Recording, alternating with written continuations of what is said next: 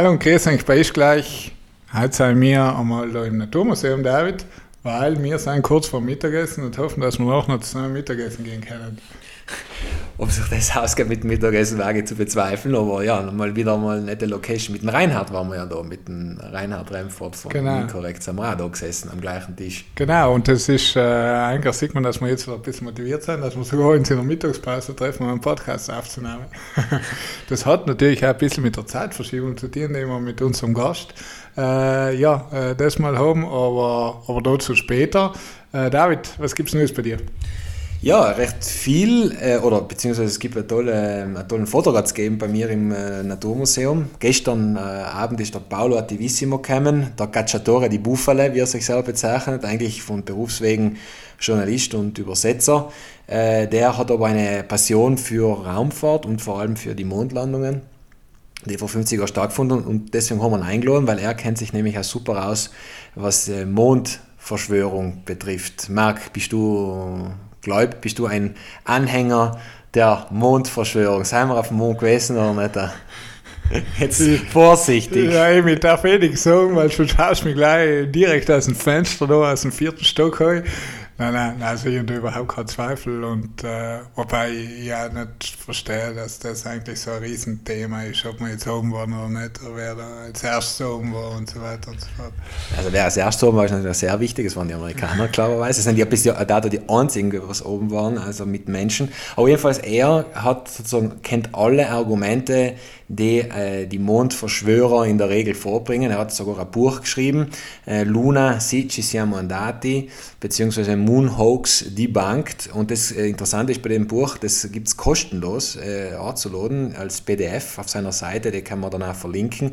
Da hat es nämlich als Open Source äh, Projekt verlinkt. Das aktualisiert er auch äh, vorzu. Und eben gestern im Naturmuseum war recht cool, weil es waren ein paar Verschwörer dabei, also die ein paar Argumente vorgebracht haben. Das war echt äh, beeindruckend, wie, wie schnell er, also man hätte wirklich, wenn man das so gesehen hat, hat man meinen können, der hat sich auf den, auf, genau auf die Fragen vorbereitet, weil er hat sofort instantan das Leid gefunden, um, die, um das äh, Argument dann zu entkräften.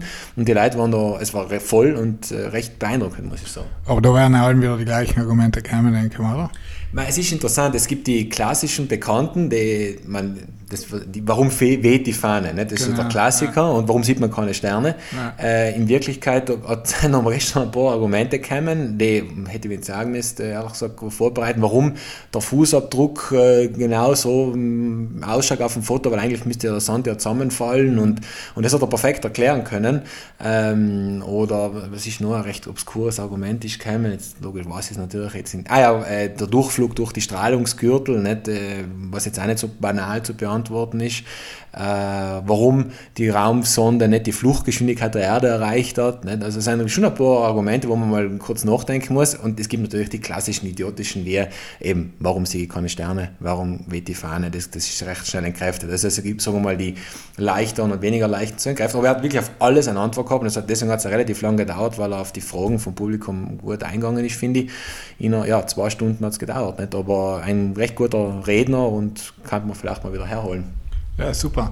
Äh, jetzt fällt mir gerade ein, ich habe es ganz besonders ein, äh, das eigentlich jetzt nicht wirklich so zum Thema passt, aber echt irgendwie. Ähm, aber das interessiert dich. Hast du es vielleicht auch mitgekriegt, dass jetzt nachher äh, ein Film äh, über Max Valier gemacht wird? Weil ich habe jetzt gerade gesehen, dass du auf Twitter nämlich äh, dir da wirklich Mühe gemacht hast und sozusagen ähm, der Reinkarnation von äh, Max Valier äh, ein paar Videos von Max Valier geschickt hast. ganz genau. Also nächstes Jahr ist ganz nicht witzig. Die, also wir feiern nächstes Jahr die 125 äh, Jahre von Max Valier, also Geburtstag und 90 Jahre Jahre seit seinem Tod 1930. Wer nicht kennt, der Max Valier, wir haben ja sogar in der Episode 3 haben wir schon mal gemacht, geil.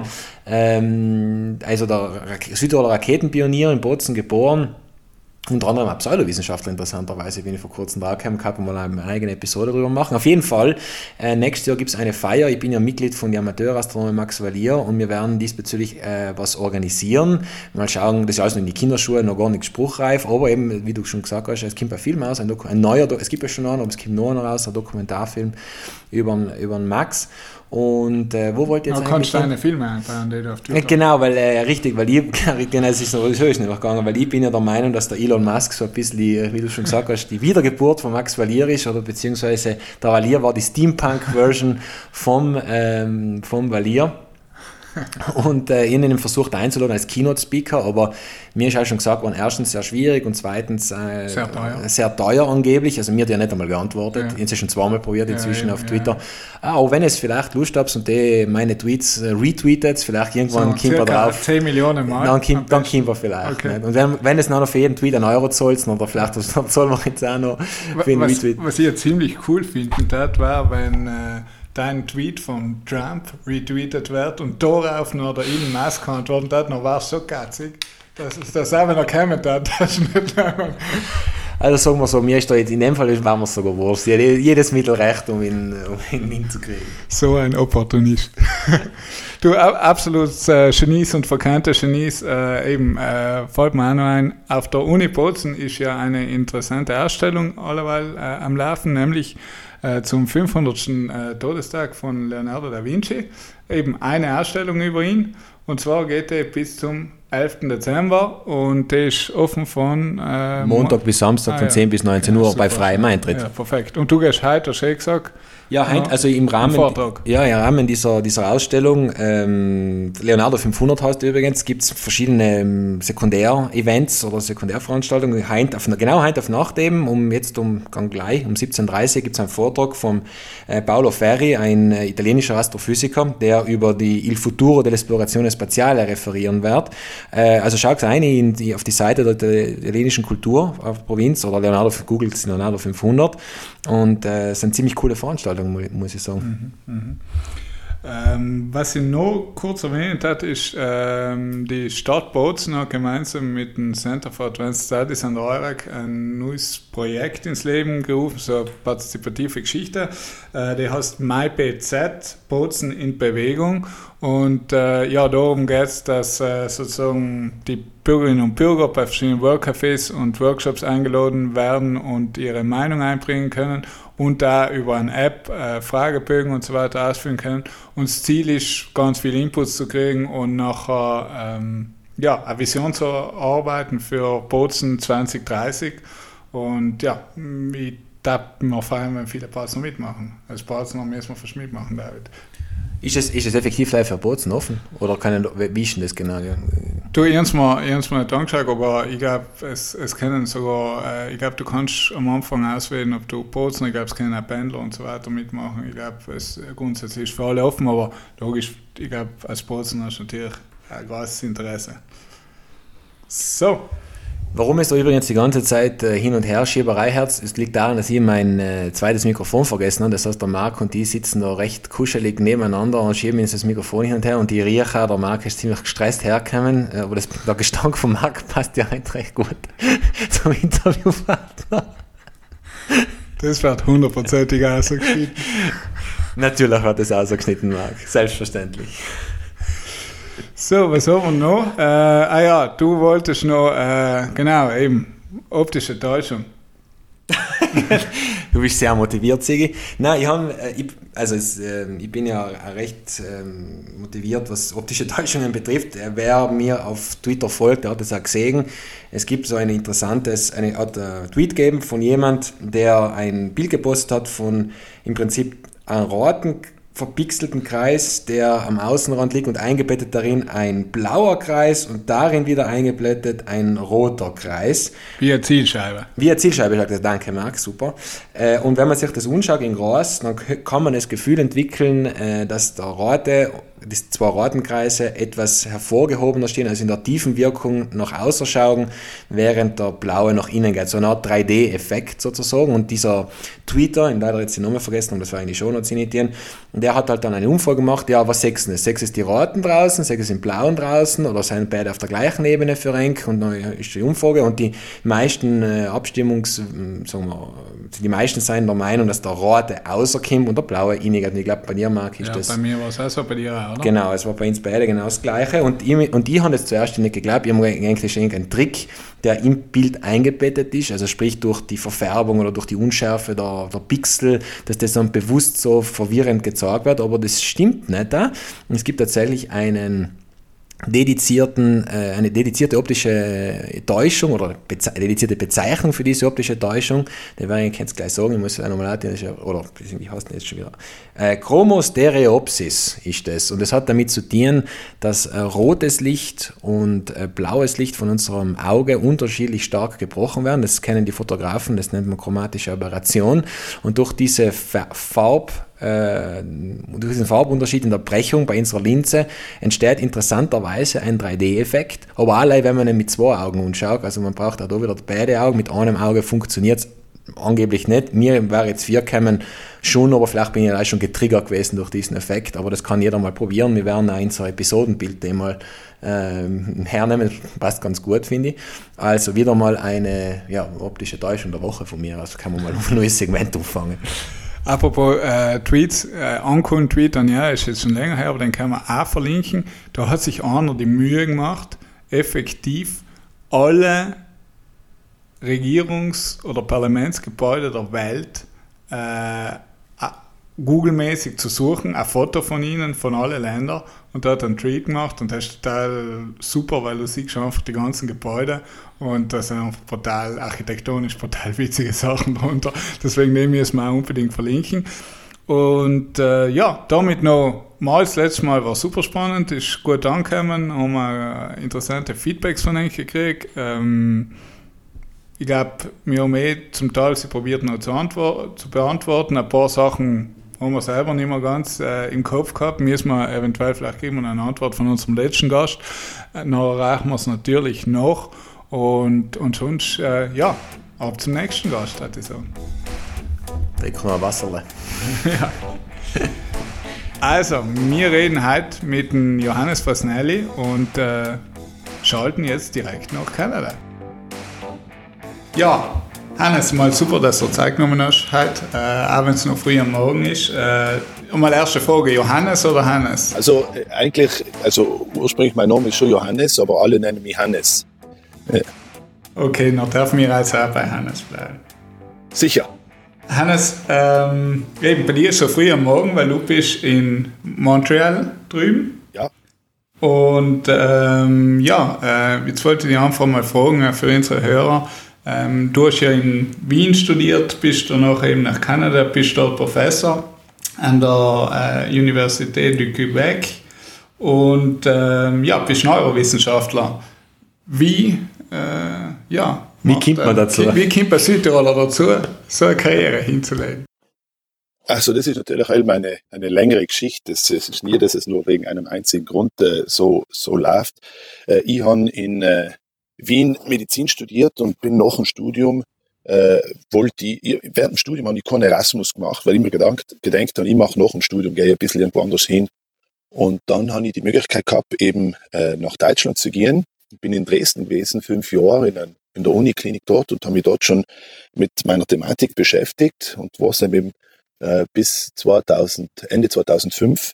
Und dann hat mir mein mein dortiger Supervisor gesagt, es wäre ganz gut, wenn ich nochmal irgendwo anders hingehe, um ein bisschen was zu lernen, Neuroimaging. Und nachher hat er mir vorgeschlagen, ich könnte noch in die USA gehen oder nach Australien. Und Australien ist mir schon ein bisschen weit weg vorher, vier kämen. Und, und die USA nach dem 11. September war auch nicht so interessant. Und dann habe ich ein Angebot gekriegt, nach, nach Montreal zu kommen für, für zwei Jahre. Und äh, dann habe ich gedacht, ah, das ist natürlich super. Montreal ist eine tolle Stadt, das gefällt mir. Hast du gedacht, da zweisprachig? Halt genau, genau. Also das Montreal, das so der Kampf der Frankophonen um das, die Bewahrung ihrer Sprache, das hat mich schon früher interessiert gehabt und so. Und äh, ja, dann bin ich nach Montreal gegangen, habe eigentlich gleich zwei Jahre bleiben und dann bin ich sozusagen bicken geblieben, habe eine Frau kennengelernt. Nachher bin ich aus dem Grund da geblieben, haben geheiratet. Mittlerweile sind wir schon wieder geschieden, aber bin halt halb nur da. Also du fühlst die Wahl drüben? Ja, also es, es, mir, ich fühle mich sehr wohl. Es gibt natürlich halben Sachen, die angenehmer und Sachen, die unangenehmer sein in einer, äh, in, in einer anderen Stadt. Und ich meine, Montreal ist eine ganz tolle Stadt, was mich jetzt ein bisschen stört, wir jetzt gerade, weil jetzt ist es in Südtirol nicht ganz anders, aber da ist halt schon der Schnee, was da liegt und es ist schon kalt und man weiß, es ist fürs nächste halbe Jahr bleibt der Schnee. Und das ist halt ein bisschen bisschen, äh, macht da ein bisschen sparmietig. Weil ich bin ja gerade jetzt ja, in Südtirol gewesen, bevor der Schnee gekommen ist, und es ist halt schon sehr schön und sehr warm noch gewesen. Du äh, kommst, also du kommst hin und wieder mal äh, in, die, in die Heimat. Ja, ich schaue so, dass ich äh, jedes Jahr zweimal, äh, zwei, dreimal nach, nach, äh, also nach Europa komme. Entweder um meine Eltern zu besuchen und Freunde zu sehen in, in, in Meran oder, oder eben, äh, ich habe zwei, zwei Brüder, die sind, die sind mittlerweile in der Schweiz und die haben mehr oder weniger jedes Jahr ein neues Kind. Und nachher muss ich, muss, muss ich die Kinder auch anschauen. Und jetzt, ähm, was mich interessiert hat, wie, wie hast du da mit dem äh, Französisch getan? Hast du das schon vorher gelernt gehabt oder ist das dann äh, autodidaktisch passiert in dem Moment, wo du die zwei Jahre äh, angefangen hast drüben? Ja, also ich habe ich schon, äh, also in meiner Oberschule habe ich so am Nachmittag mal einen, einen Französischkurs gemacht und haben wir mehr oder weniger bis zehn zählen kennen und mich vorstellen gekannt. Äh, wenn ich nach, nach Montreal gekommen bin, habe ich mir gedacht, jetzt für die zwei Jahre, wenn ich da bleibe, ohne Sache, die ich mit heimnehmen möchte, war eben, dass ich Französisch kann. Und dann habe ich schon geschaut, dass ich ähm, Französischkurse äh, mache. Das hat es von der Uni aus gegeben. Ich bin an der McGill-Universität gewesen und das ist eine englischsprachige Universität, aber, aber die haben angeboten eben, dass man, dass man auch äh, Französisch äh, macht zum Mittag und dann habe ich selber paar gemacht. Und das hat mir sozusagen eine gewisse Basis gegeben und dann hat mir schon geholfen, dass ich eben meine, meine Partnerin, dass sie selber eben französischsprachig ist meine Ex-Partnerin und, und sie hat einen kleinen Bub gehabt. Das heißt, mit dem kleinen Bub habe ich sozusagen gleichzeitig Französisch gelernt. Am Anfang waren wir auf dem gleichen Level und, und äh, jetzt mittlerweile spricht er natürlich viel besser als wie, aber ähm, das, das ist so schrittweise gegangen. Dann bin ich auch von der McGill-Universität an die äh, Universität Montreal äh, gewechselt und das ist eine, eine französischsprachige Universität und dann irgendwann mal habe ich nachher aufgehört, Englisch zu reden mit alles und angefangen Französisch reden. Das hat mir schon auch geklappt. Und wie du, und äh, eben, also äh, du warst ja jetzt bei, bei Willkommen Österreich, beim Stermann mhm. und beim Grissemann, da hast du ja gesagt, du unterrichtest auch auf äh, Französisch, ohne Probleme, oder? Ah, ohne Probleme. Also ich kann mich erinnern, das war wahrscheinlich eine der stressigsten Situationen meines Lebens, wo ich meinen ersten Kurs auf Französisch gehalten habe. Das war ein, ein Statistikkurs für Psychologiestudenten im ersten Semester. Ähm, und ich, hab, ich bin ja Mediziner und bin Psychologe, ich habe selber nie Statistik, einen äh, Kurs belegt. Ich beherrsche zwar die Statistik, weil ich mir das selber angeeignet habe, aber äh, eben, wie gesagt, äh, nicht selber Statistikkurse belegt. Und nachher sind da 200 Leute in, in Hörsaal und, und es ist auch Französisch, also das ist brutal stressig gewesen. Dann ich, die ersten Male habe ich jeweils äh, vom Spiegel vorbereitet. Das sind dreistündige Klassen, äh, Kurse, die man haltet, also die Universitätskurse in der typischerweise dauern drei Stunden und, und äh, da habe ich das praktisch zweimal äh, vor dem Spiegel drei Stunden lang geredet, damit ich nachher in der Klasse das auch hinbringe. Aber irgendwie hat mich das noch gebrochen, sozusagen, weil danach, jetzt kann ich, kann ich, kannst du mich vor irgendjemand hinstellen und ich kann ihm was erzählen, ob es jetzt auf Englisch, Deutsch oder Französisch ist, äh, das habe ich keine Probleme mehr. Sogar Südtiroler Dialekt geht noch. Südtiroler Dialekt geht schon, aber Italienisch ist ein bisschen, ist ein bisschen schwer. Eingerostet. Cell ist sehr eingerostet. Das ist irgendwie ganz lustig, weil ich nie wirklich parallel Französisch und Italienisch geredet und irgendwie das Französische äh, das Italienische ersetzt. Und wenn ich jetzt versuche, wenn ich jetzt, sagen wir mal, in Südtirol bin und irgendwo in einem Restaurant versuche, auf Italienisch etwas zu bestellen, dann bleiben wir Französisch aus. Ich müsste halt wahrscheinlich irgendwie zwei Wochen eine äh, intensiv Immersion machen und nachher, wird das wahrscheinlich schon klappen. Aber, ähm, aber eigentlich ist es, ist eher schwer, die ersten zwei Wochen. Und ich bin ja nie länger als zwei Wochen daheim, deswegen geht es halt ein bisschen problematisch am Anfang. Du, und äh, eines Tages bist du noch aufgewacht und hast gedacht, ich schreibe ein Buch übers Riechen. ja, nein, ganz so ist es nicht gegangen. Also ich habe ähm, über die äh, über die Jahre habe ich versucht, äh, zuerst da in Kanada so ein bisschen meine, meine Nische zu besetzen und also wissenschaftlich gesehen und die, meine Nische ist halt schon der Geruchssinn und dann habe ich äh, da also einige Medienpräsenzen auch gehabt und, und äh, Vorträge gehalten, so für ein, für ein Laienpublikum. Und äh, bin auch, auch irgendwie von, auf die, die österreichischen Medien sind auf mich aufmerksam geworden. Ich glaube, das ist sogar gegangen über einen Vortrag, den ich in meiner alten Oberschule einmal gehalten habe, im im Realgymnasium Meran habe ich vor ein paar Jahren einen Vortrag gehalten. Das war noch irgendwie in der Zeitung und dann haben das äh, irgendwelche Medien auch gesehen und dann haben wir mal auf Ö1 äh, ein längeres Interview gegeben über den Geruchssinn und das haben die Leute vom, vom, von meinem Verlag, vom, vom Styria Verlag äh, äh, gehört und haben sich gedacht, ah, der scheint irgendwie das ganz ordentlich äh, rüberbringen zu können. Und äh, nachher haben sie mich kontaktiert, ob ich interessiert war, ein Buch zu schreiben. äh, über den Geruchssinn und dann habe ich zuerst gesagt, nein, ich bin noch nicht so weit, ich kann nicht ein Buch schreiben. Und dann haben sie aber insistiert. Und nachher, äh, nachher habe ich gesagt, ja gut, jetzt, jetzt probiere ich mal, schreibe ich mal ein Probekapitel. Dann haben wir, haben wir ausgemacht, dass ich eben das ganze Buch schreibe. Und dann habe ich das geschrieben. Okay, super. Und wie bist du an das Thema Riechen herangegangen? Also war das auch, weil du eben gesagt hast, das, das war ein bisschen eine Nische, oder ist das einfach etwas, was dich ganz persönlich nach allem schon extrem interessiert hat? Gibt es da ein, ein, vielleicht ein ausschlaggebendes Erlebnis, dass du gesagt Ja, es ist, es ist ja so, ich habe ähm, das, das habe ich ein Buch im ersten Kapitel beschreibe, das äh, auf länger und das breiteren. Also ich, mich haben Gerüche schon allem interessiert. Jetzt ist Gott, das kann wahrscheinlich jeder erzählen, aber in Südtirol, wenn man in Südtirol aufwächst, nachher gibt es irgendwie jeder Monat ist mit irgendwelchen Gerüchen verbunden, ob das jetzt zu Fasching die, die Schweizer Kracher und die, die Faschingskrapfen sein oder die Apfelblüte oder, oder die Sonnencreme oder, oder äh, Sommerfrisch oder in Herbst das Obst und die Kästen und auch Weihnachten und so weiter. Also es sind schon alten Gerüche um und die Gerüche prägen uns natürlich nicht und die haben mich auch geprägt. Ich aus, aus Algund und Meran nach Wien gegangen, in die große Stadt und da sind natürlich auch viele neue Gerüche äh, gewesen und, und das ist so parallel gegangen zu meinem, zu meinem zu meinem Studium und irgendwann mal habe ich im Studium, gegen Ende des Studiums, die Möglichkeit gekriegt, eine, eine Doktor, habe eine Doktorarbeit schreiben, eine medizinische Doktorarbeit und haben nachher äh, zufällig die Möglichkeit gesehen, dass es, dass eben das über das äh, über den Geruchssinn machen könnte. Und das ist halt, haben wir recht ausspielen. Das, das geht da.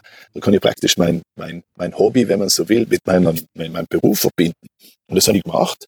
Und äh, das war ganz interessant. Das war jetzt nicht etwas Wunder wie bahnbrechende Doktorarbeit, aber nachher hat mir mein mein äh, Doktorvater hat mir den Vorschlag gemacht, im Sommer dicht einmal äh, äh, das war 2000, ein Praktikum zu machen und, und äh, der hat auch schon von den USA und von, von, von Schweden hat er geredet, aber das war mir zu teuer, weil jetzt haben wir es selber zahlen. Und äh, hat da äh, gesagt, es wäre eine Möglichkeit da, dass ich nach Deutschland gehe, nach Dresden.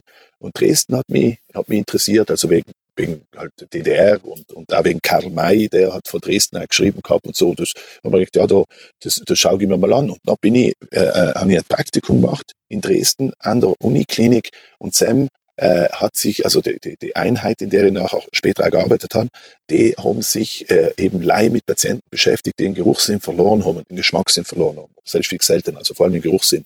Und, und das hat mich wirklich brutal fasziniert. Und dann habe ich das Angebot gekriegt, eben da mal ein Jahr und nachher zwei Jahre und insgesamt halt fünf Jahre zusammen zu arbeiten. Also ich bin so irgendwie eingerutscht, aber es ist schon etwas gewesen, was mich von Anfang an schon allem interessiert hat.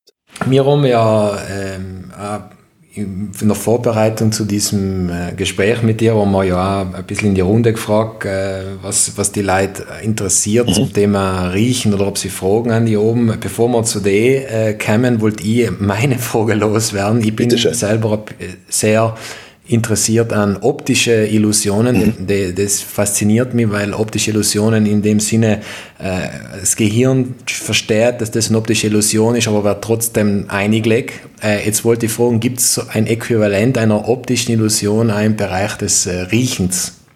Also ich glaube, beim, beim das, das, grundsätzlich funktioniert das Sehen und das Riechen funktionieren ganz, ganz verschieden. Aber es gibt äh, eine, ein, ein Phänomen, das wir alle kennen, äh, wo, äh, wo wir praktisch eine, eine Illusion äh, äh, aufs Eis gehen.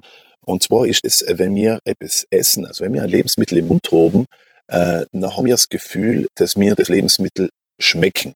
Äh, tatsächlich schmecken wir aber als süß, sauer, bitter, salzig und umami, also herzhaft, wenn man so will. Und all die anderen Details nehmen wir mit der Nase wahr. Das heißt, wenn ich jetzt einen Äpfel von, einer, von einem Ananas unterscheiden kann, dann mache ich das über den Geruchssinn. Äh, und ähm, also weil die, die Duftstoffmoleküle von hinten in die Nase aufsteigen und nachher halt am Nasendach in Kontakt treten mit, dem, ähm, mit, mit den Rezeptoren.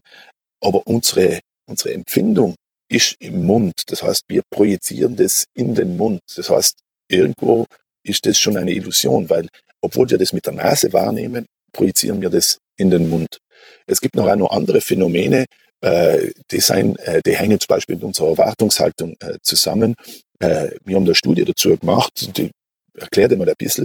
Wir haben unseren äh, Studienteilnehmern äh, Parmesankäse zu riechen gegeben und haben, haben sie gefragt, wie gut das riecht und, und ob sie so etwas essen hatten und sie haben gewusst, dass das Parmesankäse ist und haben sie das auf einer Skala von 0 bis 10 äh, schon mal angenehm äh, als 7 eingeschätzt. Also nicht jetzt was Wunder wie angenehm, aber eigentlich ganz angenehm und da durchaus also essbar.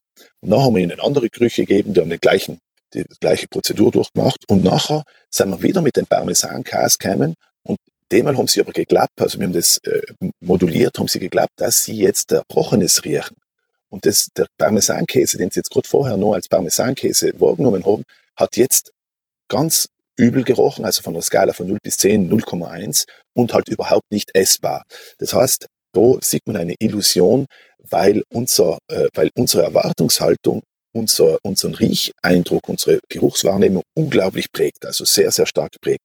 Und das sehen wir auch äh, alle Tag, äh, wenn, also wenn ich jetzt zum Beispiel äh, jemanden Rosenessenz oder Phenylethylalkohol anbieten dat, äh, äh, und, und fragen dat, wie angenehm riecht es, riecht wahrscheinlich das Rosenöl angenehm nach Rose und, und der Phenylethylalkohol äh, chemisch, aber in der Tat es genau die, ist es die gleiche Substanz und leider Name, der unterschiedlich ist, verursacht in uns eine Erwartungshaltung, die unsere äh, Wahrnehmung äh, unglaublich stark beeinflusst. Ja, ich glaube, heute ist einfach der einzige Vorteil, dass wir uns nicht gegenüber sitzen, heute ist, dass du uns keine Jelly Beans bieten kannst. wie bei Willkommen ja, ist. Genau. Aber das kann man ja verlinken in die Show Notes, das genau. Experiment. Da müssen wir es nicht in, glauben die anderen bei uns. Genau. So, jetzt, jetzt hat ich eine Frage stellen, die, äh, die mhm. wir auf Twitter gekriegt haben. Und zwar ähm, geht's da, ist, ist die Frage gewesen, wieso es sein kann, dass wir einfach ähm, durch gewisse Gerüche, gerade die wir oft in der Jugend wahrnehmen, ähm, wieder zurückkatapultiert werden in die Zeit. Also kann es sein, dass, dass einfach ähm, der Mensch bestimmte Gerüche besser speichert oder gerade Gerüche, die er in der Jugend wahrgenommen hat, also die besser speichert und, und sich deswegen oft so schnell nachher an etwas zurückerinnert. Das Beispiel, was, was derjenige, der es gefragt hat, gebracht hat, war zum Beispiel äh, der Geruch vom Ofen von Roma und so weiter und so fort. Ja. Also also das, das Phänomen, das du jetzt da gerade beschrieben hast, das nennt man das Brust-Phänomen nach dem, nach dem äh, äh, äh, französischen Schriftsteller Marcel Proust, weil er das in einem Buch auf der Suche nach der verlorenen Zeit genauso beschrieben hat. Also auf dem, in dem Buch geht es darum, dass er eine, eine Madeleine, das ist so, so, so ein Keksel, äh, ein Wachskeksel, dass er das in einen Tee eintunkt und von dem Geruch und dem Geschmack von dem, von dem Tee und der Madeleine wird sozusagen eine äh, äh, Erinnerungskette ausgelöst und das beschreibt er in dem, in dem mehrbändigen Roman über mehrere tausend Seiten. Ähm, und, und das, was, was jetzt da der, der mhm. Hörer oder wie auch immer beschrieben hat, das kann ja jeder Einzelne von uns hat wahrscheinlich solche solche Anekdoten zu erzählen, dass es eine, also, dass, dass, dass ein Geruch nicht eine Erinnerung auslöst, sondern eine ganz starke Assoziation, dass, dass man sozusagen zurückreist in der Zeit und, und die Situation noch einmal neu erlebt. Und ich habe das auch, also bei mir gibt es auch ganz viele verschiedene äh, äh, Auslöser. Äh, zum Beispiel ähm, habe ich äh, als, als Kind, wo ich acht war, mal so einen, so einen Feuerteufel gegeben in Algund und dann hat der Pyromane halt das, das Auto von einer Freundin angezündet, die bei uns gerade zu Besuch war und ich bin dann mitten in der Nacht aufgewacht von Blaulicht und die Feuerwehr war da und Sirene mhm. und der Geruch von dem verbrannten Gummi. Und jedes Mal heute, wenn ich den Geruch von verbrannten Gummi rieche, bringt mich das zurück an den an, an dem Moment. Und der Anblick von Blaulicht oder das Hören von einer Feuerwehrsirene löst es nicht aus. Und jetzt, das ist genau das. Und warum das so ist, äh, hängt äh, unter anderem mit der Neuroanatomie vom Geruchssinn zusammen. Mhm. Um das besser zu verstehen, muss man sich einmal anschauen, wie funktioniert der Geruchssinn. Also die Riechinformation äh, wird im Gehirn äh, in äh, Regionen verarbeitet, die zum limbischen System gehören. Das limbische System, das ist ein das sind Gehirnregionen, äh, die stammesgeschichtlich ganz alt sein. Also es gehört zum sogenannten Reptiliengehirn. In der Anatomie spricht man zwar nicht mehr von Reptiliengehirn, aber das wird häufig so genannt. Das heißt, das sind sehr, sehr alte Gehirnstrukturen, ähm, die zum Großhirn gehören, aber eben die zu den ältesten Anteilen des Großhirns. Und äh, was das Besondere ist am Geruchssinn, ist, dass, die, dass das limbische System eben nicht nur äh, exklusiv fürs Riechen ist, sondern auch noch für andere Funktionen des Gehirns. Und das ist eine Besonderheit zum Geruchssinn. Äh, wenn man jetzt sich das Sehen beispielsweise anschaut, das Sehen findet im, im, im äh, occipitalen Kortex statt, also in der Gehirnrinde vom Hinterhaupt Äh, und dort findet die Verarbeitung von Sehreizen statt und das, der Teil vom Gehirn macht nichts anderes. Dort gleich verarbeiten, was eben äh, über die Augen einer kommt. Die Hörrinde macht genau das Gleiche mit dem Hören, die macht nichts anderes. Aber das, äh, die, die Riechinformation im limbischen System wird eben verarbeitet in diesen Strukturen, die nicht nur fürs Riechen zuständig sein, sondern auch für Gefühle, Emotionen, Erinnerung, Gedächtnis und Belohnung. Das heißt, die Riechinformation geht direkt in die Zentren, die für das Auslösen von, und das, das Formen von neuen Gedächtnisinhalten zuständig ist und das auch für Emotionen zuständig ist. Deswegen, aus dem Grund, weil es die gleichen Strukturen sein, können wir uns an emotionale äh, Ereignisse viel besser erinnern als an Ereignisse, die keine Emotionen verursacht haben, weil eben Emotion und Gedächtnis zusammen sein und deswegen können auch Geruchsreize äh, äh, äh, eben Gedächtnisinhalte wieder auslösen. Wenn die, wenn die Geruchsreize beim äh, Erstellen des Gedächtnisinhalts sozusagen anwesend oder präsent war. Mhm. Ist das also, wieso man zum Beispiel auch von also gewisse Gerüche, ein gewisses Suchpotenzial, weil ich, ich weiß, in der Lebensmittelforschung wird extrem viel mit Gerüchen jetzt immer mehr gearbeitet und überhaupt im Marketing. Dass das, ist das sozusagen der ausschlaggebende Punkt, wieso äh, eben Gerüche sozusagen auch eben diese Emotionen dann hervorholen? Also es ist so, dass, dass, dass die Gerüche, die Verbindung von Geruch Emotion und Gedächtnisinhalt, das ist für jeden Einzelnen von uns individuell unterschiedlich. Das heißt, äh, für jemanden kann es äh, der Vanillegeruch sein, für einen anderen kann es die, äh, kann, kann, also der Vanillegeruch, der dann irgendwas Angenehmes auslöst, für einen anderen kann der Vanillegeruch, weil der mit einem traumatischen Ereignis verbunden ist, nachher unangenehme Gefühle auslösen. Das heißt, die Verbindung ist für jeden Einzelnen von uns unterschiedlich. Und das heißt, dass man das nicht einfach so im Marketing verwenden kann. Was man im Marketing aber natürlich schon verwenden kann, ist, wenn man jetzt zum Beispiel etwas hat, einen, einen Duftstoff, der typischerweise mit etwas Angenehmem verbunden ist, dann wird dieser Duftstoff äh, auch, ähm, auch mit äh, in, in Zukunft eher angenehme Gefühle auslösen. Es gibt auch ganz interessante Studien dazu. Beispielsweise ist in den 70er Jahren ist in der Formelmilch, also in dem Muttermilchersatz, der damals ja sehr viel verwendet worden ist, äh, Vanille mit dazu äh, gegeben worden. Und irgendwann hat man aufgehört, die Vanille zu verwenden. Äh, und das heißt, es hat Babys gegeben, die die Formelmilch mit Vanille gehabt haben und ein bisschen später hat es noch Babys gegeben, die die Formelmilch ohne Vanille gehabt haben. Und sehr viel später hat man noch Studien durchgeführt und hat äh, Leute äh, Ketchup angeboten, also Tomatenketchup, und die haben das probiert und haben äh, ausgewählt, welches sie als angenehmer empfinden. Und jetzt haben die Menschen, die als Kinder Formelmilch mit Vanille äh, gehabt haben, die haben Ketchup äh, bevorzugtes Vanille enthält und die anderen, die keine äh, Vanille in ihrer Formelmilch gehabt haben, haben Ketchup bevorzugt, das keine Vanille äh, enthalten hat. Also da sieht man beispielsweise, wie das auch im Marketing verwendet werden könnte. Ich habe nicht gewusst, dass Ketchup Vanille enthält. Das ist auch so. Also es enthält auch keine Vanille mehr, weil, weil, weil es nicht mehr funktioniert. Aber damals hat man eben Vanille auch noch im Ketchup drinnen gehabt. Ah, aber es ist Sache, wie, mhm. wie fremdgesteuert man Aber, aber nein, das, das, das, wenn du das so sagst, das ist, das ist jetzt natürlich eine Bevorzugung. Man muss aufpassen, das ist etwas, was man beim Geruchssinn sehr häufig hat. Man hat, man findet den Geruchssinn allerdings so ein bisschen einen animalischen Sinn, der, der uns, eben steuert. Und das ist aber nicht so. Wir sind ja, wir haben ein großes Hirn ein großes Großhirn und können mit dem Großhirn unser Verhalten sehr gut äh, steuern. Und, und die, ganzen, die ganzen Wirkungen, die der Geruchssinn auf uns hat, ob das jetzt Körpergerüche sind oder was so weiter, alles mögliche andere noch, das wirkt, aber das wirkt jetzt nicht brutal stark. Also wir können jetzt nicht unbewusst jemanden steuern. Also das muss man schon auch so sagen. Das wird uns beeinflussen, das wird uns, äh, das wird machen, dass wir uns wohler fühlen oder unwohler fühlen, aber steuern kann man uns nicht über den Geruchssinn. Apropos Steuern über, über den Geruchssinn. Äh, ich ja. glaube, ich habe vor ein paar Jahren irgendwo mal gelesen, ich weiß nicht, ähm, dass, dass man durch Gerüche die Gehirnleistung aber verbessern kann. Ich glaube, da war als Beispiel Rosmarin oder so irgendwas angegeben. Ja, also es gibt immer wieder so, so, äh, so Studien dazu. Das ist insgesamt alles ein bisschen äh, esoterisch angehaucht. Also es gibt schon Studien, die sagen, aber mal Pfefferminz, wenn, wenn, wenn, wenn Sekretärinnen Pfefferminz riechen, nachher, nachher sind sie in der Lage, mehr, äh, mehr Anschläge pro Minute zu machen und so weiter. ist gut zu wissen.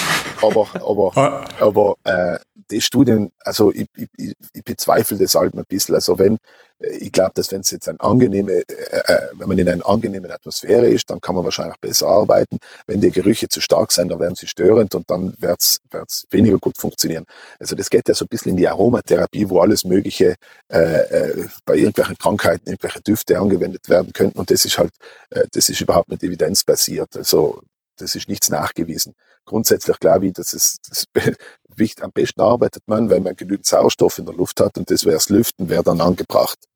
Mhm. Also brauchen wir jetzt keine Gewürze auf unsere Schreibtische stellen. Also es kann natürlich schon sein, wenn man ein, eine, eine angenehme Atmosphäre äh, äh, erzeugen will, dass nachher das, dass man durch Gewürze das machen kann.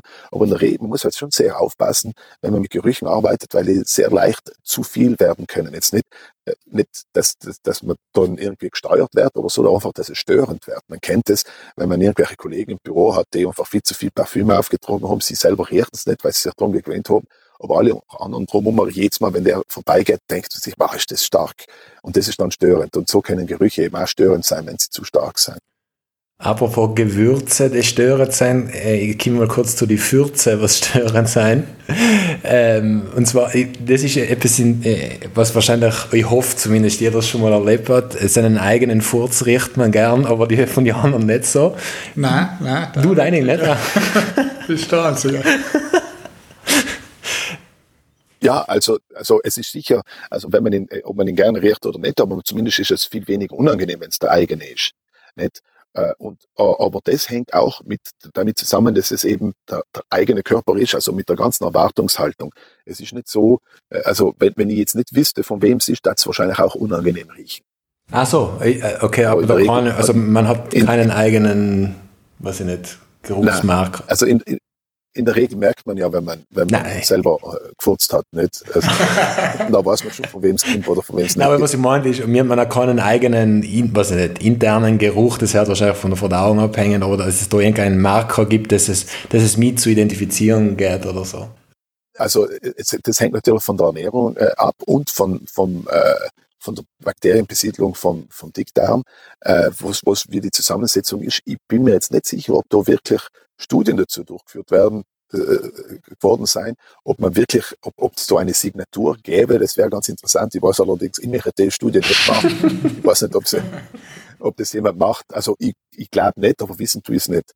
Hannes, dass wir wieder mal eine Frage von einem Hörer einholen auf Instagram, ist die Frage gekommen, ähm, ob es möglich ist, dass man selber je nach Gemütslage unterschiedlich riecht. Ja, also äh, äh so wenn man jetzt ganz in die Extreme geht, äh, ist, stimmt das. Also man weiß beispielsweise, dass Menschen mit Depression, dass die einen weniger gut ausgebildeten Geruchssinn haben. Jetzt, das ist jetzt mit einer klinischen Depression, wenn man jetzt, äh, jetzt einfach sich besser oder schlechter fühlt, ähm, weiß ich nicht, inwiefern man das, äh, in, inwiefern man das messen kann, weil wahrscheinlich die Unterschiede relativ gering sind, aber in den, in den Extrem äh, äh, auf jeden Fall. Äh, es gibt noch auch beispielsweise Unterschiede äh, bezüglich der Geruchsempfindlichkeit, die mit dem Zyklus äh, zusammenhängen bei der Frau, also dass im, im über den Zyklus gesehen, dass die, dass die Empfindlichkeit des Geruchssinns sich, sich wechselt und dass sich, dass sich auch mit dem Zyklus die Gemütslage wechselt, äh, weiß man auch, nicht allem, aber, aber häufig. Äh, das ist aber jetzt nicht ein direkter Zusammenhang, dass die Gemütslage die, die Dinge auslöst, die, die höhere Empfindlichkeit, sondern es geht über die hormonal, also die hormonalen äh, Veränderungen äh, sein, äh, sein maßgeblich dafür. Also grundsätzlich würde ich sagen, ja, aber im Einzelnen weiß ich nicht, ob man es merkt, wenn man jetzt einfach ein bisschen besser drauf ist äh, oder, oder eher traurig, ob man dann wirklich äh, äh, einen Unterschied hätte bei der Geruchswahrnehmung. Wahrscheinlich beeinflussen uns die Gerüche anders und wir achten mehr oder weniger drauf. Äh, aber äh, ja, also das wäre meine Antwort. Mhm.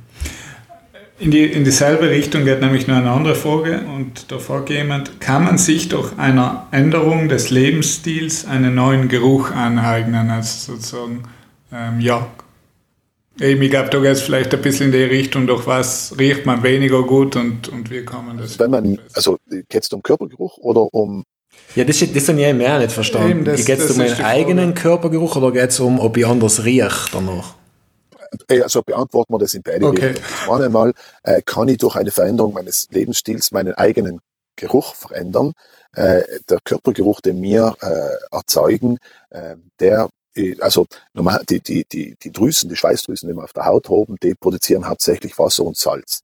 Außer in der Achselregion, in der Anogenitalregion, da sind andere Drüsen, die apokrinen Schweißdrüsen sind dort und die, die äh, äh, produzieren eine, eine Cocktail von chemischen Substanzen, äh, die eben dann flüchtig sein und die einen Körpergeruch erzeugen. Und die Zusammensetzung von den Substanzen ist für jeden Einzelnen von uns individuell und hängt mit unserer Genetik zusammen. Das heißt, nur ein ähm, nur äh, zwei, äh, zwei eineiige Zwillinge haben den gleichen Grundkörpergeruch. Dieser Grundkörpergeruch wird dann moduliert, beispielsweise durch unsere Ernährung. Wenn wir Curry essen, nachher, äh, nachher riecht der Körper anders, als wenn wir Knoblauch essen und so weiter. Jetzt die, die Substanzen, die produziert werden, werden dann durch die Bakterien auf der Haut, äh, die, die Haut ist ja besiedelt mit Bakterien, weiter äh, abgebaut und dadurch wird der Körpergeruch moduliert und dann wird es nochmal beeinflusst durch die Kosmetika, die wir auftragen, die Pflegeprodukte. Das ist das, was, was wir sozusagen von dem wir umgeben sein, der Körpergeruch wird durch die Faktoren alle beeinflusst. Und wir nehmen den in der Regel selber ja gar nicht vor, weil wir kom komplett daran gewohnt äh, sein. Äh, wenn man äh, jetzt, äh, also dieser Körpergeruch wird dann, äh, kann verändert werden durch verschiedene Sachen. Also wenn man zum Beispiel krank ist, verschiedene Erkrankungen kommen mit einer, gehen mit einer Veränderung des Körpergeruchs einher. Also es gibt bestimmte Erkrankungen, wo man das richtig erkennen kann, wo der Körper ganz typisch riecht. Es gibt auch zum Beispiel das Phänomen von jemandem, der Fieber hat. Äh, wenn man, wenn man ins Zimmer geht von jemandem, der Fieber hat, von einem Fieberkranken, da riecht es da drin noch krank und, und, und äh, man kann das wirklich wahrnehmen. Das heißt, äh, dieser Körpergeruch kann ich dann verändern durch meinen Lebenswandel. Ja, natürlich, wenn ich, ähm, wenn ich äh, mehr Sport treibe, noch schwitze ich mehr, noch verändert sich das auf die eine, äh, in die eine Richtung. Wenn ich meine Ernährung umstelle, wird sich der Körper, wird der Körper auch anders riechen. Das heißt, grundsätzlich verändert sich durch meine Lebensweise äh, mein Körpergeruch auch. Nicht jetzt die, die Grund, äh, Körpergeruchsstruktur nicht, weil die, die durch unsere Genetik bestimmt ist. Also das können wir nicht verändern, aber all den ganzen Rest können wir verändern. So, das ist jetzt äh, die, die äh, äh, erste Art und Weise, die, diese Frage zu beantworten. Die zweite ist, können wir unseren Geruchssinn beeinflussen durch unsere Lebensweise? Und das stimmt natürlich auch. Das, das, ist auch äh, äh wahr. Äh, zum einen äh, ist es so, dass wir natürlich den Körpergeruch, den wir selber produzieren, dass wir uns an den gewöhnen. Das heißt, äh, ähm, wenn ich zum Beispiel jetzt ein Extrembeispiel, Knoblauch gegessen habe und selber noch Knoblauch rieche, noch gewöhne ich mir an den Knoblauch und dann rieche ich den Knoblauch auch weniger gut, äh, wenn jetzt irgendwo Knoblauch ist, nicht? Und, und, und, und so weiter. Aber ich glaube, das bezieht sich nicht so sehr auf die Frage, sondern kann man den, den Geruchssinn verbessern, indem man anders, äh, äh indem man äh, sich auf eine gewisse Art und Weise verhaltet. Und da äh, gibt es tatsächlich Studien, die gesagt haben, dass man den Geruchssinn trainieren kann. Also ich kann äh, den Geruchssinn äh, äh verbessern, indem ich häufig an Gerüchen rieche. Und da gibt es verschiedene Studien dazu. Äh, das sind Studien mit Leuten, die den Geruchssinn verloren haben, mit normalen Leuten, äh, mit äh, Sommeliers, mit Spitzensommeliers und so weiter. Und die sagen alle, dass ein, ein, ein Training des Geruchssinns die Riechsensibilität verbessert. Mhm. Und, und wie kann ich das genau trainieren? Indem ich einfach bei Patienten den Geruchssinn verloren haben, da kann man eine Regeneration äh, unterstützen, indem die einfach, indem die einfach jeden Morgen, jeden, jeden Abend dann vier bis sechs verschiedenen Gerüchen, das können die gleichen Gerüche sein, äh, äh, riechen, also noch oder vor dem Zähneputzen einfach mit jedem Nasenloch und, und mit beiden Nasenlöchern zusammen, am Geruch eins, am Geruch zwei und so weiter das macht und das über sechs bis zwölf Wochen fortsetzt. Nachher hat es bei Patienten mit Riechstörung, hat man gezeigt, dass es zu einer Verbesserung des Geruchssinns kam. Äh, nicht bei allen, aber im Schnitt. Äh, wir haben Studien durchgeführt mit, mit, äh, mit normalen Studenten, Studienteilnehmern, die ins Labor gekommen sind, haben während sechs Wochen lang jeden Tag, also jeden Wochentag haben sie ähm, äh, äh, haben sie 20 Minuten lang ein Riechtraining gemacht und nach, dem, nach der Zeit haben sie dann auch einen verbesserten Geruchssinn gehabt. Äh, und nicht nur das, sondern es hat sich auch, äh, es haben sich auch Veränderungen im Gehirn äh, ergeben. Also die, man kann den Geruchssinn trainieren, das verändert die, sozusagen die Feinheiten der Nase, aber auch es kommt zu Veränderungen der Struktur äh, im Gehirn äh, in den Bereichen der, der, der Riechverarbeitung, in den, in den Bereichen der Riechregion. Jetzt, genau, eine als Physiker, mich nicht nur daran interessiert, sondern auch eine Frage wieder auf Instagram. Ähm, Gibt es eigentlich Maßeinheiten, äh, in denen Geruch gemessen wird? Jetzt mal vielleicht von Intensität äh, angefangen bis ja. über vielleicht auch zum, ich weiß nicht, ob es da Unterschiede gibt dann in der Wahrnehmung von der Lieblichkeit oder, oder Grausamkeit? Ja, also, also es gibt, also man, man, es gibt zwar verschiedene Art und Weisen, wie man Geruch und Geruchssinn messen kann. Zum einen äh, kann man den Geruchssinn messen, das heißt, ich nehme jetzt die her und schaue, äh, ab welcher Konzentration kannst du einen Duftstoff wahrnehmen. Das heißt, äh, ich nehme einen Duftstoff, biete dir den in verschiedenen Konzentrationen an äh, und äh, ermittle dann, ab welcher Konzentration du den wahrnehmen kannst. Das ist jetzt für den Duftstoff eins und dann gibt es natürlich viele gibt es ja hunderttausende verschiedene Duftstoffe, die ich in der Theorie anwenden könnte. Äh, das heißt, äh, ich kann messen, ab welcher Konzentration wird ein bestimmter, ein anderer und ein dritter und ein vierter Duftstoff wahrgenommen. Und die Konzentration kann ich nachher nehmen und sagen, das ist deine Riechschwelle für diesen Duftstoff. Äh, das ist eins. Und das andere ist, wenn ich jetzt irgendwo bin und dort riecht es, und ich möchte feststellen, wie stark riecht es. Eine Methode, das festzustellen, ist, äh, ich nehme ein, ein, ein, ein Sample und also ich nehme, was weiß ich, 10 Liter Luft äh, von dort und, und nimm das mit ins Labor, verdünne die Luft äh, mit einem Pendel, also mit, mit, mit, mit Menschen, die daran schnüffeln und schaut, wie stark muss ich das verdünnen, damit ich das nicht mehr wahrnehmen kann. Und damit das im Schnitt mein Pendel nicht mehr wahrnehmen kann. Äh, das heißt, da wird praktisch verdünnt, um zu sagen, ja, wenn ich das, wenn ich die, die, die, wenn ich das jetzt äh, hundertmal verdünnt, dann rieche ich es nicht mehr, dann äh, weiß ich, das ist eine, die Stärke 100. Und wenn ich das aber 100.000 Mal verdünnen muss, dann weiß ich, dass es viel stärker riecht. Das ist jetzt gleich für die Wahrnehmung. Äh, also einmal die Konzentration, also es ist beides mal die Konzentration, aber einmal möchte ich herausfinden, wie gut kann eine Person riechen und beim anderen kann ich äh, versuche herauszufinden, wie stark riecht's da. Äh, de, äh, also das ist für die Wahrnehmung. Das, was alles, was, was äh, angenehm oder unangenehm äh, äh, also wie angenehm oder unangenehm riecht ein Geruch, das hängt von vielen Faktoren ab und der wichtigste Faktor ist äh, wirklich die individuelle ähm, Einstellung gegenüber den Gerüchen. Das heißt, äh, es gibt mehrere Faktoren, die beeinflussen, wie angenehm ein Geruch riecht. Äh, unter anderem die chemische Struktur natürlich von dem, von dem Duftstoff. Aber dann ganz wichtiger Faktor ist die Konzentration, weil in höheren Konzentrationen wird fast jeder Duftstoff unangenehm und in niedrigen Konzentrationen wird fast jeder Duftstoff angenehm. Das heißt, wenn man sich beispielsweise Parfüms anschaut, dann werden dort teilweise Düfte verwendet, die in ihrer Reinform brutal stinken, aber eben, wenn sie verdünnt werden und kombiniert mit anderen Duftstoffen, dann recht angenehm riechen. Das heißt, da gibt es keine, keine Messmöglichkeit, um zu sagen, das ist jetzt angenehmer oder unangenehmer Duft, weil es eben von sehr vielen Faktoren abhängt. Nicht zuletzt auch von unserer Einstellung über den Geruch, wie das vorher von Parmesan äh, erzählt haben. Und äh, das heißt, also ich habe schon richtig verstanden, das heißt, die Wahrnehmungsgrenze hat dort jeder Mensch eine andere. Die Wahrnehmungsgrenze hat jeder Mensch eine andere. Äh, geruchsabhängig, Entschuldigung. Ja, nicht, ja, äh, aber vor allem für jeden Duftstoff ist auch noch, kann es auch unterschiedlich sein. Nicht? Also jeder Duftstoff natürlich ist unterschiedlich volatil, aber noch dazu kannst, darüber hinaus, äh, kann, kann, kannst du für einen Rosenduft äh, äh, empfindlicher sein und ich kann für einen Alkoholduft empfindlicher sein. Äh, das heißt, es gibt auch sehr große interindividuelle Unterschiede und intraindividuell aber warum ist das so? Das hängt mit, äh, mit verschiedenen Faktoren zusammen. Es hängt auch damit zusammen, dass wir äh, unterschiedliche Riechrezeptor-Repertoires haben. Also wir haben, der Mensch hat im Schnitt 400 verschiedene äh, Riechrezeptortypen. Das ist brutal viel. Im, für Sehen haben wir vier verschiedene Rezeptortypen, beim Riechen haben wir 400, also 100 mal mehr. Aber wir haben nicht alle 400, sondern du hast vielleicht äh, 420 und der andere hat 410 und die haben 380 und meine 380 sind überlappen nicht komplett mit, deine, mit eurer 410 und 420.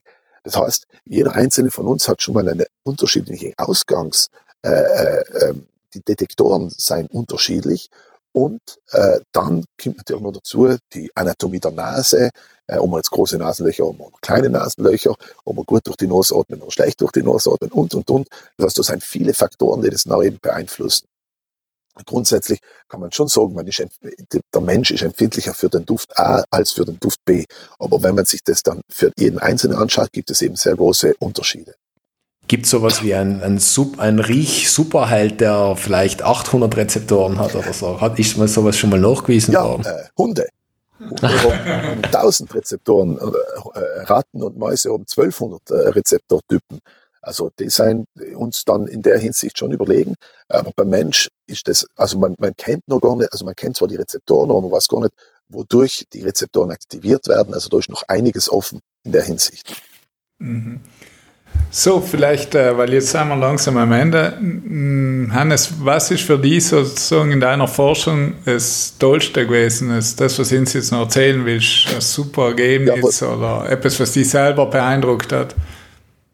Also, was ich, äh, ähm, also ich jetzt mal bin ich, bin ich sehr erfreut, wenn wir irgendwelche äh, äh statistischen Auswertungen machen und es gibt irgendwas äh, Signifikatives aus. Das ist jedes Mal eine große Freude. Aber was ich äh, ganz äh, ein tolles Ergebnis finde, ist der Umstand, dass, ähm, die, dass es gewisse Erkrankungen gibt, wo der Geruchssinn mit beeinträchtigt ist. Also man kann den Geruchssinn aus ganz vielen Gründen verlieren. Aber wir haben äh, Untersuchungen gemacht bei Patienten mit Alzheimer und Parkinson. Wenn man an Alzheimer denkt, das ist die Demenz. Wenn man an Parkinson denkt, ist es die Schüttellähmung, also das Zittern. Aber äh, was, man, was man nicht weiß, ist, dass nicht alle Menschen mit Parkinson haben tatsächlich äh, das Zittern. Das ist ungefähr 75 Prozent. Der Rest, die haben irgendwelche Steifheiten von den Muskeln und so weiter.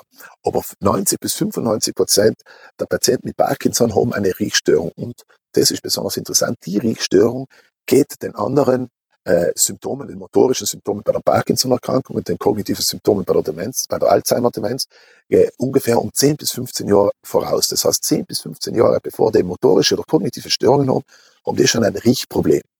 Und, und das finde ich sehr interessant, weil man das in der Theorie verwenden könnte, um äh, eine, äh, um eine Früherkennung zu machen. Nicht? Das heißt, wenn man jetzt hergeht und da hat jemand ein Riechproblem, könnte man sagen, der hat in 10 bis 15 Jahren hat der Parkinson oder Alzheimer. Das Problem ist aber, dass man den Geruchssinn aus vielen anderen Gründen auch noch verlieren kann, die überhaupt nichts mit Alzheimer und Parkinson zu tun haben. Also die meisten von den Menschen, die eine Riechstörung haben, werden nie Parkinson oder Alzheimer kriegen. Und was wir eben arbeiten, äh, woran wir arbeiten, ist ein krankheitsspezifisches Muster zu finden bei der Riechbeeinträchtigung. Das heißt, dass wir uns genau anschauen, was ist denn beim Riechen beeinträchtigt und dass wir das bei der Parkinson-Erkrankung sehen und bei der Alzheimer-Erkrankung. Und wenn wir das spezifische Muster finden, dann könnte man wirklich mit der Früherkennung anfangen und dann äh, eventuell die, die, die Krankheiten sehr frühzeitig behandeln, bevor die Krankheit äh, überhaupt ausbricht.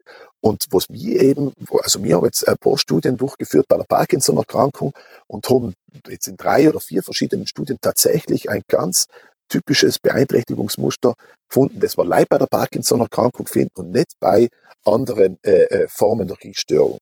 Und jetzt müssen wir natürlich noch weitere Studien machen, aber das war für mich schon ein, ein sehr tolles Ergebnis. Das hat mich gefreut. Ey, apropos, das ist, ist, äh, führt mit so ganz kurz äh, Klammer. Was ist denn eigentlich dran an der Geschichte mit den Hunde erschnüffeln Alzheimer? Das habe ich, glaube ich, irgendwann mal gelesen. Ist da etwas drin oder ist das so pseudomäßig? Ja, also es, es gibt auch eine Dame, die jetzt ziemlich in den, äh, in den Medien war, die äh, sagt, dass sie äh, Parkinson riechen kann. Ähm, also grundsätzlich ist es natürlich so, dass man das, das also sie behauptet es und es scheint auch zu stimmen. Nicht? Äh, das heißt, dass die Patienten, und bei den Hunden mit Alzheimer wäre es das Gleiche, dass die Patienten mit Parkinson und Alzheimer in ihrem Körpergeruch oder in der Atemluft oder wo auch immer man das hernimmt, irgendwelche äh, Moleküle äh, ausscheiden oder abgeben, die äh, eben spezifisch für die Parkinson und die Alzheimer-Erkrankung sind. Jetzt ist es natürlich toll, wenn es ein Mensch oder ein Hund äh, riechen kann, aber was natürlich äh, viel besser noch wäre, ist, dass man identifizieren kann, welche seien denn die Moleküle und nach den Moleküle objektiv messen kann. Weil mit einem, mit einem Mensch oder mit einem Hund, der kann nur einmal schlecht drauf sein, nur einmal gut drauf sein, der kann krank sein, der kann, der kann abgelenkt sein, der kann äh, der, der, und, und, und. Äh, und der muss, den Hund muss man ewig lang trainieren dafür. Das heißt, es, es ist ein interessanter Ansatz. Äh, der nächste Schritt war, außerzufinden, was seien denn die Moleküle? Und dann, dass man die Moleküle dann eben objektiv messen kann. Das wäre ein anderer Ansatz. Und wie, wie kann man da vorgehen, dass man so ein Molekül außer? Ja, also man muss, also grundsätzlich, wenn man, äh, äh, muss man dann eine, eine, äh, also eine äh, Spektroskopie durchführen, äh, um auszufinden, was, was äh, aus welchen Molekülen sein diese, äh, ist diese Atemluft beispielsweise oder Körpergeruch zusammengesetzt. Und dann kann man schauen, ob man einzelne Moleküle da eben identifizieren kann, ob die, äh, ob, ob die dann äh, äh mit der Erkrankung zusammenhängen. Aber das ist, das so wie das es beschreibt, klingt das recht einfach, aber das ist sehr, sehr kompliziert. Also sogar überhaupt den Schweißgeruch zu, äh, in seine Bestandteile aufzuteilen, äh, bei, bei normalen, also ich rede jetzt gar nicht von Parkinson oder von Alzheimer, sondern bei normalen Leuten, das ist schon unglaublich schwierig. Also das, sein, das ist nicht ganz, das sind nicht ganz triviale Probleme. Äh, eine Sache, was, ähm, bevor wir dann, glaube ich, zum Schluss kommen, äh, wir haben in die vergangenen Folgen hin und wieder mal so das Experiment äh, der Woche gebracht. Heißt, gibt's Geruchsexperimente, die unsere Hörerinnen und Hörer daheim probieren können? Also das, was Sie vorher gerade angesprochen haben, äh, kann man, kann man sehr leicht äh, daheim auch machen. Also den, dass man sich, dass man überprüft, welchen Anteil der Geruchssinn an der, an der, an der Aromenwahrnehmung hat. Und zwar äh, ist es so, dass wenn ich einen eben, wie gesagt, ein Lebensmittel im Mund haben, da reden wir davon, dass es schmeckt. Äh, wenn wir jetzt beispielsweise einen Schnupfen haben, dann kommt uns vor, dass alles noch, nur noch, noch Karton schmeckt. Weil der, der Großteil der Aromenwahrnehmung über den Geruchssinn läuft und weil die Duftstoffmoleküle von hinten in die Nase aufsteigen, aber wenn einen Mund zu hat, äh, können die eben dann äh, in die Nasenhöhle gelangen über den Rachen. Und was man da als kleines Experiment machen kann, ich habe das mit den Jelly Beans bei Willkommen in Österreich gemacht und man kann das mit jedem Lebensmittel machen dass man sich die Nase zuhält, während man irgendwas im Mund nimmt, eine Frucht, ein Obst oder irgendetwas, was, was, was, was äh, deutliches Aroma hat. Und während man die Nase zu hat, kaut man ein bisschen umeinander und beobachtet, was ist denn der Eindruck, welche, welcher, welcher, welche Wahrnehmung habe ich in dem Moment. Und dann nimmt man in der Regel eben leicht salzig oder süß oder sauer wahr. Man macht es ein paar Sekunden und lässt dann die Nase los. Und indem man die Nase loslässt, können jetzt die Moleküle frei über den Rachen, obwohl es vorne zu ist, können die hinten auch nicht eindringen, weil der, weil der Raum ja abgeschlossen ist. Wenn ich die Nase jetzt aufmache, dann können die Duftstoffmoleküle frei in die Nase gelangen und auf einmal wird man eine, eine, eine Aromenwahrnehmung haben, die sich deutlich unterscheidet von dem, was man vorher gehabt hat. Das heißt, indem man die Nase aufmacht, kommt auf einmal eine, eine äh, äh, perzeptuelle Dimension dazu. Und das ist ein kleines Experiment, was man, was wirklich sehr gut funktioniert und was man äh, jederzeit auch zu Hause machen kann. Ein anderes Experiment, das hat jetzt nichts mit dem Riechen zu tun, äh, aber ich glaube, das ist auch ganz wichtig, sondern mit dem Schmecken. Wir haben alle gelernt in der Schule, dass man süß an der Zungenspitze schmeckt und bitter am Zungengrund und so weiter. Und das stimmt aber nicht. Man kann überall alles auf der Zunge schmecken. Also man kann salzig auf der Zungenspitze schmecken und man kann süß äh, auf dem Zungengrund schmecken. Und das kann man auch ganz leicht überprüfen, indem man eine, eine Wattestabele in Salzwasser oder in Zuckerwasser eintaucht und das auf verschiedene Stellen von der Zunge gibt und dann eben sieht, ob man das wahrnehmen kann. Ja, ich, das glaub, probieren wir gleich, ich, oder? Ich, wollte gerade sagen, ich weiß, was der David und die jetzt beim Mittagessen tun und ich hoffe, ich schauen nicht so viele dabei zu. Die lassen wir zum Frühstück gehen, in dem Fall. Ja, und, Frühstück und dann gehen die Arbeit. Genau. Na, wir bedanken uns ganz herzlich, Hannes, bei dir, dass du die Zeit genommen hast und äh, ja, an unsere Hörerinnen und Hörer, bestellt das Buch wir riechen besser, als wir denken beim Styria Verlag. Ja, ich möchte, ich möchte noch eins dazu sagen. Ich bin, äh, also ich finde die, die, die, das, was es macht, sein Podcast, das finde ich sehr interessant. Ich bin selber ein Freund von Podcast. Ich ein, ein, ein, ein Freund von mir, der selber einen Podcast macht, da in Montreal, äh, der den bei mir äh, aufnimmt, bei mir daheim. Also ich bin, ich finde es ganz wichtig, dass man Podcasts macht. Und ich finde es ganz toll, dass es das macht, dass es in Südtirol so etwas gibt. Also toi, toi, toi und alles Gute für, für die Zukunft. Danke, Danke vielmals, ja. Wie heißt denn der Podcast okay. von einem Kollegen? Das muss sein vielleicht mal. Der heißt La Balado de Fred Savard. Okay. Wie schreibt man also Balado ist, ist der, der, Podcast von Fred Savard so heißt er, und es ist ein, ein, ein politischer Podcast, also politisch-kultureller Podcast in Quebec, äh, unabhängig und äh, also wenn es einen interessiert, kann man da reinlassen. Man muss allerdings schon relativ gut Französisch kennen, weil es eben das Quebecois Französisch ist und es geht halt um, äh, um die, die kulturellen und politischen Situation in, äh, in Quebec, all mit eingeladenen Gästen. Ja, vielleicht haben wir Kanada-Fans unter unseren Hörern, aber werden wir es genau. weiterleiten. Sehr gut. Na, danke vielmals nochmal und ja. ja äh, vielleicht sehen wir uns mal in Südtirol auf ein Bier, das uns freuen. Ja, sehr gerne, sehr gerne. Also ich, ich danke euch auch und äh, ich wünsche euch einen guten Appetit. Ja, danke alles. Danke. Schönen Tag noch. Vielen Dank. Ja, David, das war gleich wieder ein super spannendes Gespräch mit dem Hannes Fasnelli und äh, ja, ich glaube, wir sind motiviert weiterzumachen. Motivierter als je zuvor, ne? noch, so, noch so eine Aussage. genau, eben, das, das ist ein Lob her natürlich mir auch gern. Wir sind übrigens auch extrem dankbar, dass wir das mal wirklich viele Fragen gekriegt haben. Ich hoffe, alle haben wir nicht untergekriegt, aber einen Großteil haben wir, glaube ich, echt untergekriegt. Gleich her damit. Und ja, äh, deswegen macht es bitte weiter, schickt uns einfach Fragen, wir sind sie zu beantworten. Ich glaube, unser Gästen taugt auch ziemlich gut, wenn da regelmäßig auch Telefoninfragen kommen. Und ja, äh, das war's von unserer Seite, oder David? Magst du noch ein paar Sachen loswerden? Ich vorab, möchte mich auch verabschieden mit einem passenden Smell You Later. Vielen Dank und bis zum nächsten Mal.